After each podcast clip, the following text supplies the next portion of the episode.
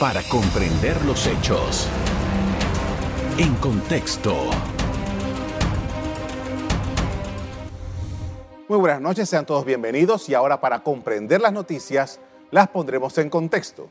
La suspensión de clases presenciales en Panamá afectó a miles de estudiantes al no poder socializar con sus compañeros o docentes, a tal punto que cada mes se registran 35 intentos de suicidio en los centros educativos. En Panamá, un total de 800 estudiantes de primaria, premedia y media han tenido pensamientos suicidas, según una encuesta realizada por la Dirección Nacional de Servicios Psicoeducativos del Ministerio de Educación. En ese sentido, las autoridades de educación implementaron una guía denominada Sí a la Vida, que incluye talleres para los estudiantes. ¿Qué está pasando con los jóvenes? ¿Qué retos tiene el Ministerio de Educación? A continuación le contamos todos los detalles. Para ello nos acompaña Vadim Moreno, él es el subdirector nacional de servicios psicoeducativos del Ministerio de Educación. Buenas noches. Buenas noches, gracias por la invitación. Gracias por aceptar nuestra invitación, eh, porque este es un tema que eh, tiene un impacto tremendo, que eh, entiendo que esto fue una encuesta, una investigación que hizo el Ministerio, la oficina en la que usted trabaja. ¿Qué fue lo que encontraron? Sí, bueno, lo que se hizo fue una encuesta a casi 36 mil estudiantes de 180 centros escolares y en esa encuesta la intención era con evidencia clara ver cuál es la estrategia que íbamos a utilizar en cuanto a los aspectos emocionales de los estudiantes en, el retorno a clase de manera presencial. Esa encuesta pues nos demuestra que hay, como bien dicen ustedes al principio, casi 800 casos de chicos de entre primaria, premedia y media con alguna ideación suicida y en los, el primer trimestre tuvimos casi 35 a 36 casos de eh, intento de suicidio en la población escolar. El diagnóstico es este, lo que da la, la, encuesta, la investigación. Pero ¿cuáles son los elementos que ustedes han podido notar con estos estudiantes? ¿Qué es lo que les pasó a ellos? ¿Cuál es la situación que los ha llevado a este nivel? Bueno, por supuesto que la no presencia en clase es un factor determinante. El confinamiento también podríamos determinar cuando hay una ideación suicida hay una serie de factores que se unen y pues llevan a este tipo de rumiación del pensamiento. Entonces nosotros lo que buscamos fue identificar dónde estaban esos indicadores de ansiedad, esos indicadores de estrés, de miedos y de adaptación. Entonces muchos de estos chicos eh, no se adaptaron al sistema de la virtualidad, muchos de los chicos no tenían una computadora, no tenían cómo comunicarse, eso los hacía que estaban fuera del sistema, no se vinculaban al centro escolar.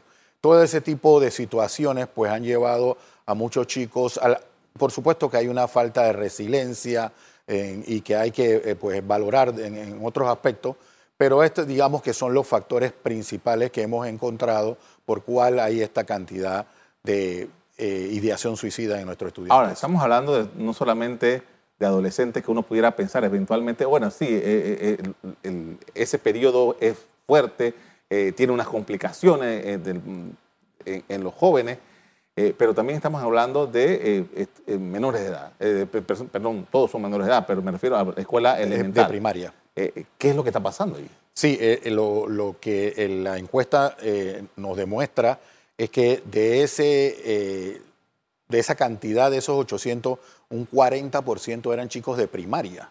Y eso era una cifra que, nos, que para nosotros nueva, porque como bien dices, pues siempre se manejaba en la edad de los 13 a 18 años. Acá habíamos chicos de 11, 10 años que tenían ideación suicida. Eh, habría que valorar si hay aspectos como son el abuso, la violencia intrafamiliar, el abuso de alguna sustancia. Todos estos son factores que nosotros tendríamos que ir reconociendo y por eso a estos estudiantes se les está dando una atención individual. Justamente esa era mi siguiente pregunta. Ya tenemos ese diagnóstico. ¿Qué se está haciendo con estos muchachos? Sí, eh, estos casos que se identifican ya con una ideación suicida se tienen que trabajar de manera individual. Entonces, el Ministerio de Educación, al identificar los casos y al darle el primer paso, que es eh, la el reconocimiento de, los, de, la, de la sintomatología, pues nosotros, la mayoría de estos casos se refieren a las instancias de salud, llámese Caja de Seguro Social o el Ministerio de Salud a las policlínicas.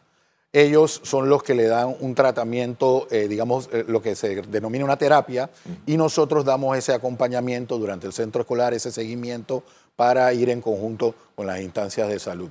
¿cuál es el rol del maestro en esta situación que estamos describiendo? Sí, importante, porque el maestro eh, debiera ser uno de nuestros primeros identificadores de señales de alerta. por eso se ha convocado a muchos maestros a que, y, a, docentes a que se capaciten, a que se sensibilicen en qué alertas podríamos reconocer para que un estudiante eh, no llegue a una situación no deseada. Así que nosotros hemos estado sensibilizando a los docentes, explicándole qué tipo de situaciones pueden ellos reconocer para que puedan referir a tiempo a los equipos eh, psicosociales del Ministerio de Educación. Hay una diferencia entre, eh, en, la educación pública, hay una diferencia entre ese elemento básico de la, primaria que le conocíamos anteriormente, que generalmente es un maestro que pasa buena parte de la jornada del día, que si no toda la jornada del día, con un estudiante. Ya cuando llega a la premedia y a la media, es un, un profesor que entra por 40 minutos, 45 máximo, se retira y entra otro y entra otro. Quizás en ese nivel no sea tan, tan evidente notar ciertos cambios. ¿Cómo, ¿Cómo están trabajando? Sí, e, eso que tú dices es, es eh, correcto, porque de hecho también una de, las situaciones que hemos eh, encontrado es que estos chicos que ahora están en séptimo o octavo, lo que antes llamábamos secundario, que ahora es la premedia, estos chicos tuvieron quinto y sexto grado en casa. Entonces, de, de, estar en cuarto grado, pasaron a séptimo ahora a una clase presencial con cinco o seis profesores, con seis metodologías diferentes, con tiempo. Eso produce un estrés porque no hay esa adaptabilidad del maestro que estaba contigo todo el día, que podía eh, ser parte de, esa interacción. Entonces, eh, sí, nosotros a los eh, docentes los hemos estado capacitando con algunas señales de alerta. debo decir que nosotros tenemos alrededor de 46 mil docentes y la cantidad de docentes que se han capacitado es baja es baja. Eh, nosotros tenemos eh, constantemente sensibilizaciones, eh, pero sí debe haber una participación mucho mayor del docente para que nos ayude a nosotros a encontrar y a poder llegar en el momento indicado y funcionar. Hace un rato, antes de la, grabación del programa, estábamos hablando acerca del gabinete psicopedagógico que funciona, está en todas las escuelas. ¿Qué, es lo que está ocurriendo? No, en los gabinetes Solamente hay 150 gabinetes en las 3.100 escuelas que tenemos en el país. Eh, los gabinetes, pues sí, eh, cubren una gran cantidad de escuelas. Eh, se, ha, realizado una serie de metodologías como unos links donde cualquier estudiante, cualquier padre de familia puede entrar, dar el nombre del estudiante. Ya nosotros con, solo con el nombre podemos identificar en qué escuela está y de una vez puede actuar y enviarle algún equipo para que dé el acompañamiento. Eh, pero sí hace falta eh, una gran cantidad de equipo psicosocial, llámese psicólogos, trabajadores sociales, para que eh, podamos abarcar de mejor forma, ¿no? Eso es claro. Con esto vamos a hacer una primera pausa para comerciales. Al regreso seguimos hablando sobre lo que se ha identificado a través de esta investigación del propio Ministerio de Educación. Ya regresamos. En contexto. Estamos de regreso con Vadim Moreno, el subdirector nacional de servicios psicoeducativos del Ministerio de Educación, hablando sobre una investigación que ha hecho el Ministerio de Educación que denota cómo está eh, psicológicamente los estudiantes de Panamá en el sector público. Y en este eh, apartado quería preguntarle eh, acerca de esa continuación, ese seguimiento. Usted dice que está haciendo un acompañamiento a los estudiantes para que van a ir entonces a, los especialistas en el, Seguro Social o el Ministerio de Salud. ¿Por cuánto tiempo se va a dar este acompañamiento para, para detectar que efectivamente o para constatar que efectivamente el tratamiento se está dando? Sí, bueno, el, al principio del año escolar, eh, en el decreto que crea el año escolar, pues nosotros eh, consideramos que durante todo este año, y, creo que el próximo año, nosotros tenemos que estar dando un seguimiento muy cercano a todos nuestros estudiantes. Pero cuando se identifica uno de estos casos, el seguimiento es durante toda su vida escolar.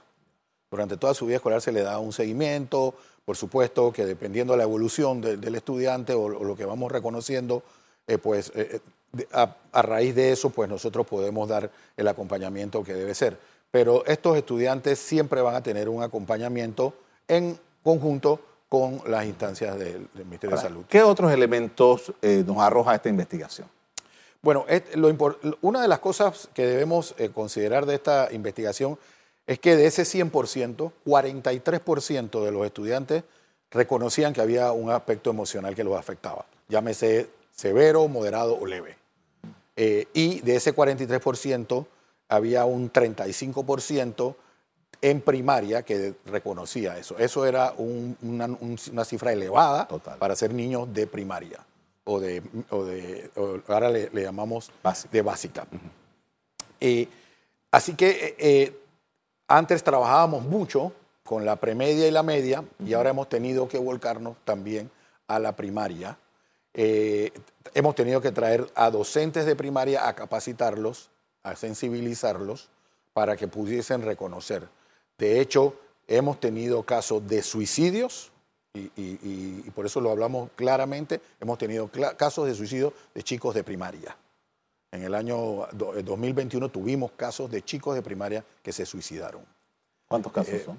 Eh, no, te podría decir un número exacto porque, eh, como tú sabes, esto es un subregistro, y, pero sí hubieron casos de chicos de primaria que se suicidaron. Entonces, eso nos ha traído, nos ha volcado a que estemos trabajando también con todos los maestros de primaria y que vayan identificando y que nosotros podamos entrar a, los, a, trabajar con ellos. Eh, la ventaja, como bien lo mencionabas, es de que este, este maestro está todo el día con el chico. Entonces, eh, no solo lo de la, ideación suicida, también ese maestro puede encontrar si hay un abuso a un chico. También puede encontrar si hay algún padre que está en algún abuso de sustancia y eso se refleja en el chico. Entonces, todo este tipo de cosas las estamos encontrando en, la población de básica, así que eh, es importante ese, acompañamiento de los docentes. Ahora, sí, eh, además de esto, ¿qué se está haciendo con los padres de familia? Eso es, eh, creo que es la primera escuela. ¿no? Para nosotros la primera escuela son los padres de familia.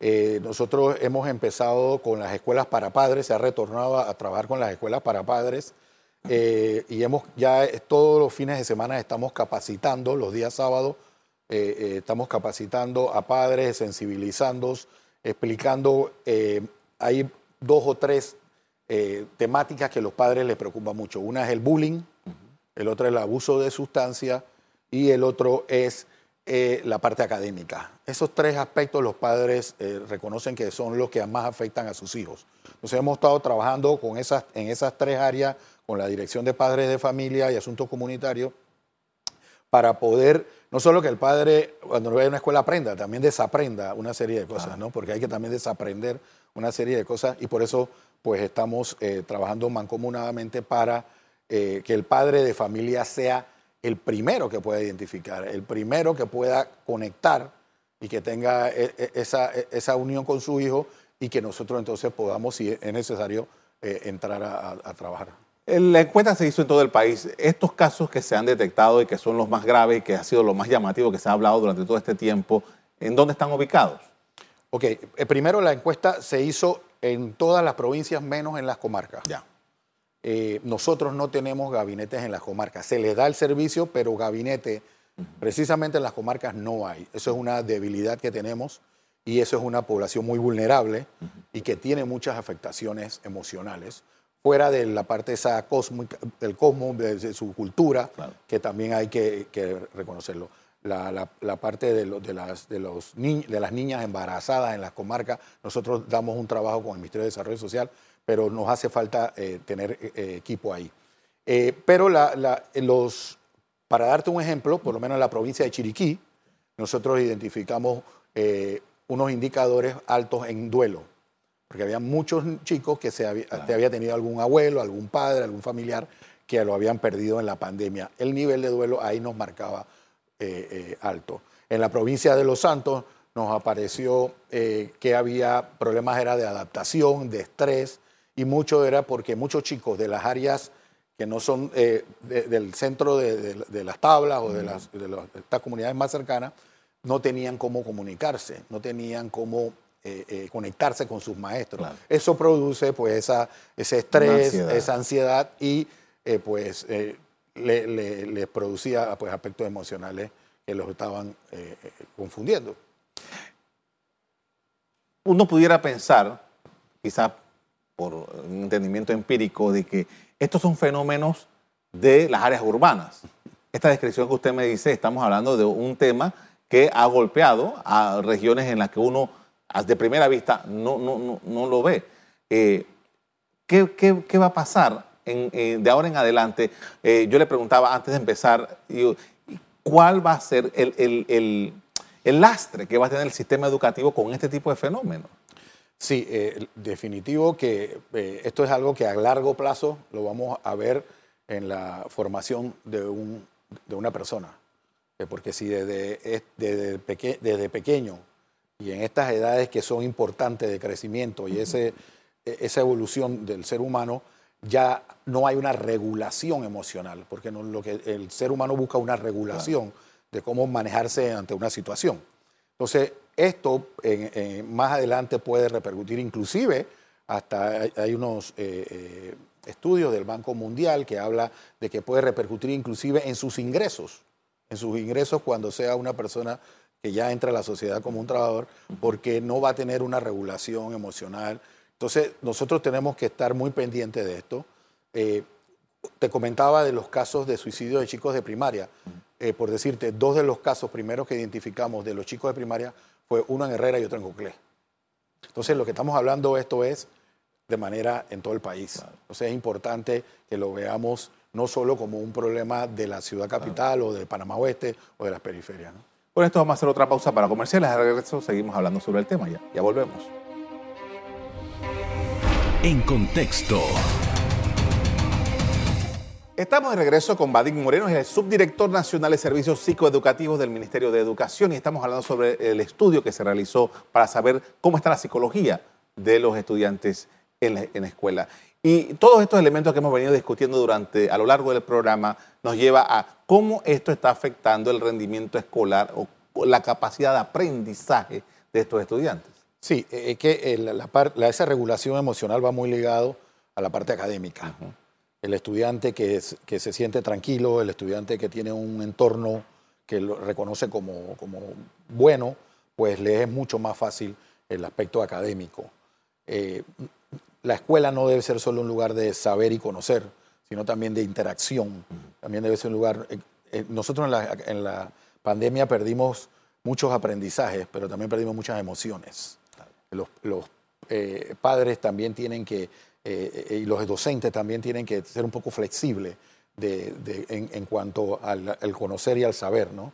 Entonces nosotros, por eso te decía, en las escuelas para padres, nosotros también damos ese desaprender de que el chico no, no hay que eh, eh, tenerlo forzado a, que sea el mejor de la clase. Por supuesto que hay que conocer si está aprendiendo, si, si, si, tiene también, pero también si hay valores, si hay eh, una serie de situaciones que le van a servir en el resto de su vida. Entonces, por supuesto que hay muchos estudiantes, estos estudiantes que hemos identificado con aspectos emocionales, tienen problemas de aprendizaje y de académicos. Eh, estos estudiantes, eh, hay, un, hay un match ahí, ¿no? De que los que tienen más problemas eh, emocionales también tienen problemas académicos. La escuela, cuando las escuelas estaban cerradas, muchos especialistas, pedagogos y tal, decían que la escuela era un ambiente importante en la vida del estudiante. No solamente por el tema de la socialización y de aprender, que es lo obvio, sino que el, el estudiante puede en los casos de las comunidades donde come, eh, en su escuela, en donde puede confiarle algo a su maestro y tal, que eran ambientes que, eh, bien llevados, eran ideales para los estudiantes, que a lo mejor en la escuela tenían experiencias mejores que en su propia casa. Eh, ¿Cómo trabajar que esa escuela realmente sea eso para esos estudiantes? Sí, definitivamente que la primera escuela es la familia, ¿no? Eso es lo que todos aspiramos, que sea la, la familia la primera escuela y y el segundo término sería la escuela. Pero como bien lo, señalas, la escuela es donde también, donde también hay, hay un aspecto de nutrición, porque hay escuelas que brindan pues, comida a los chicos, que, de, bajos recursos. Eh, es el lugar donde también podemos identificar inclusive una serie de abusos a los chicos, donde podemos identificar si hay algún tipo de, abuso de sustancia, una serie de cosas que en la escuela las podemos entender y reconocer. Y por eso que en estos dos años eso se, desaparece. Y nosotros no sabemos qué le estaba pasando a ese chico adentro de esa casa, cuál era, cómo era su, su, modo vivendi en ese tiempo y que ahora se está reflejando en los centros escolares y que ahora esta encuesta nos está demostrando que hay una serie de situaciones emocionales que no se están trabajando. Entonces, sí debe ser la escuela. Eh, no hay un mejor lugar, por eso cuando decían las clases presenciales, nosotros como técnicos eh, y como eh, ese aspecto psicosocial y socioemocional decíamos, no hay un mejor lugar donde el chico aprenda a cuidarse que en la escuela. Porque en la escuela tu, compañero mismo te dice, súbete la mascarilla, que, no, que me vas a contagiar. O, tú, porque tú no estás tosiendo, vete para tu casa. O sea, la escuela no hay un mejor lugar que, un centro escolar para que todo, toda esa interacción se dé. Así que eh, es importante eh, que, las clases se mantengan. Nosotros un día de clase perdido, un día que no se recupera.